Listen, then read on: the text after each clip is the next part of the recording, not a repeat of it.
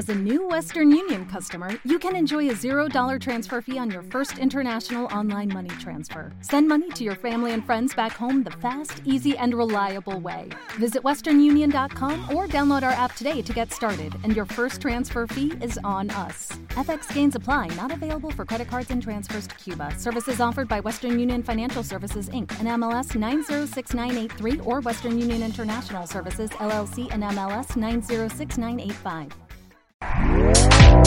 Este podcast forma parte de Evox Originals. Disfruta de este avance.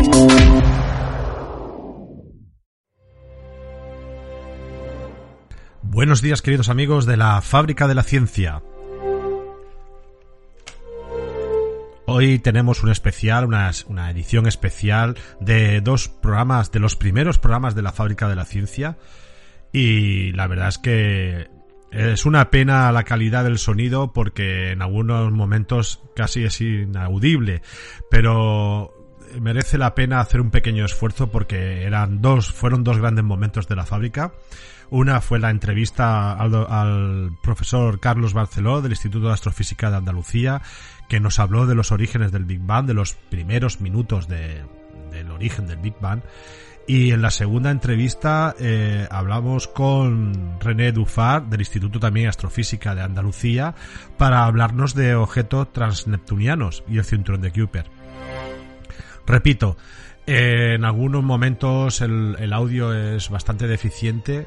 Es un, hemos intentado restaurar al máximo el, los dos, las dos entrevistas hemos conseguido buenos resultados desde el punto de vista de calidad, pero en algunos momentos es, reconocemos que es bastante complicado escuchar lo que se dice. Pero bueno, el, gran parte de, de, las dos entrevistas se pueden escuchar perfectamente. Así que os dejo con esto, estas dos perlas de la fábrica, de las primeras entrevistas de la fábrica. Estamos hablando ya del 2015, del año 2015. Han pasado seis años de estas dos entrevistas y la verdad es que eh, las he rescatado de, de, la hemeroteca de la fábrica y, y merece la pena poder escucharlas. Un fuerte saludo y os dejo con objetos transneptunianos y los inicios del Big Bang.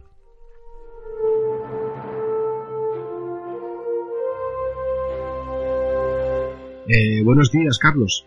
Buenos días, Jorge. ¿Qué tal? Muy bien, muy bien. ¿Cómo va el año? De lo que, los pocos días que llevamos de año, ¿cómo va? Bueno, empezando fuerte. Eso es bueno. Con un trabajo. Bueno, bueno, mejor, mejor. Está bien, sí. Bueno, pues eh, hablar del Big Bang es bastante complicado, eh, pero bueno, vamos a intentarlo. Primero vamos a explicar un poco la historia del descubrimiento y de los primeros investigadores. Háblanos de ello. Bueno, eh, lo que es el Big Bang, o sea, no es, es, un, es una teoría.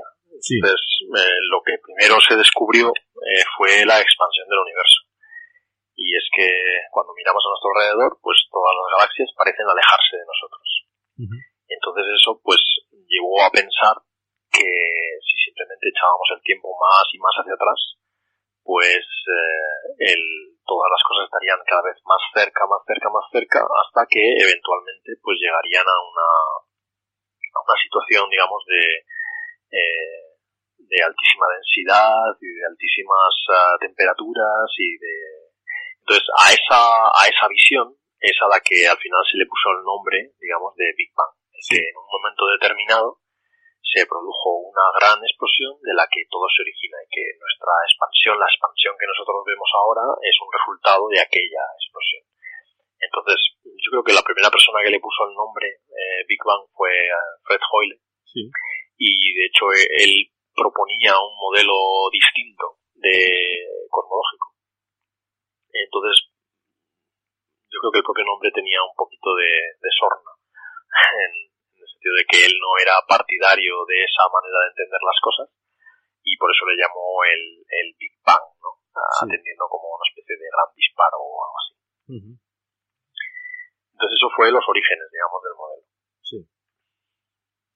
Y después ya, eh, no sé si, bueno, te puedo contar alguna cosa más si quieres. Sí, sí, sí. Eh, entonces, eh, ese modelo, digamos, pues eh, predice también una serie de, o sea, de observaciones adicionales, o sea, si realmente las cosas procedieron de esa forma, es decir, si primero hubo un estado de altísima densidad y altísima temperatura, que después empezó a desinflarse hasta llegar a nuestros momentos, pues había una predicción y era que podía haber unas reliquias, unos restos de aquella gran explosión.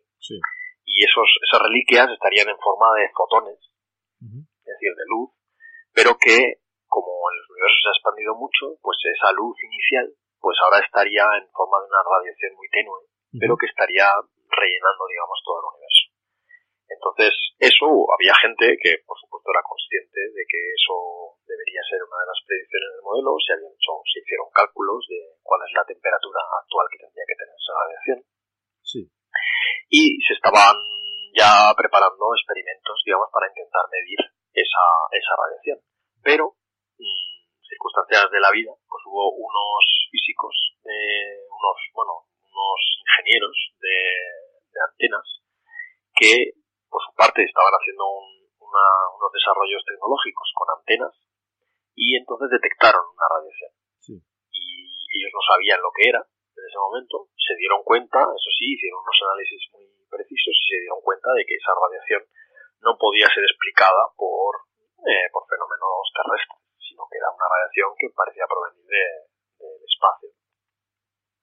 Entonces, después fue cuando ya otros científicos identificaron esa radiación y dijeron, es que esta radiación no es más que eh, la, el eco, el eco de, ese, de esa primera explosión, de ese Big Bang. Y a partir de ese momento es cuando la teoría del Big Bang pues quedó como más afianzada, porque había, se había visto una de sus, eh, de sus predicciones más importantes, pues se había observado. Y sí, más o menos eso es el, Después, por supuesto, el Big Bang tiene otras predicciones, como puede ser lo que se llama la nucleosíntesis. Y es que también ese, ese proceso, digamos, en que, en que esa es un, en que el universo parte de unas temperaturas altísimas y después va bajando la temperatura, pues produce que en unos momentos iniciales, pues todos los componentes de la materia estuvieran disociados, los electrones, los positrones, entonces eso estuviera formando una gran, una gran sopa. Sí. y todos los eh, elementos estarían completamente disociados, es decir, no habría, no estarían en forma de átomos, no habría eh, combinados de protones y neutrones formando átomos, sino que estarían todos los protones y los neutrones estarían sueltos, sí. y los electrones también, todo suelto. Entonces, cuando baja la temperatura,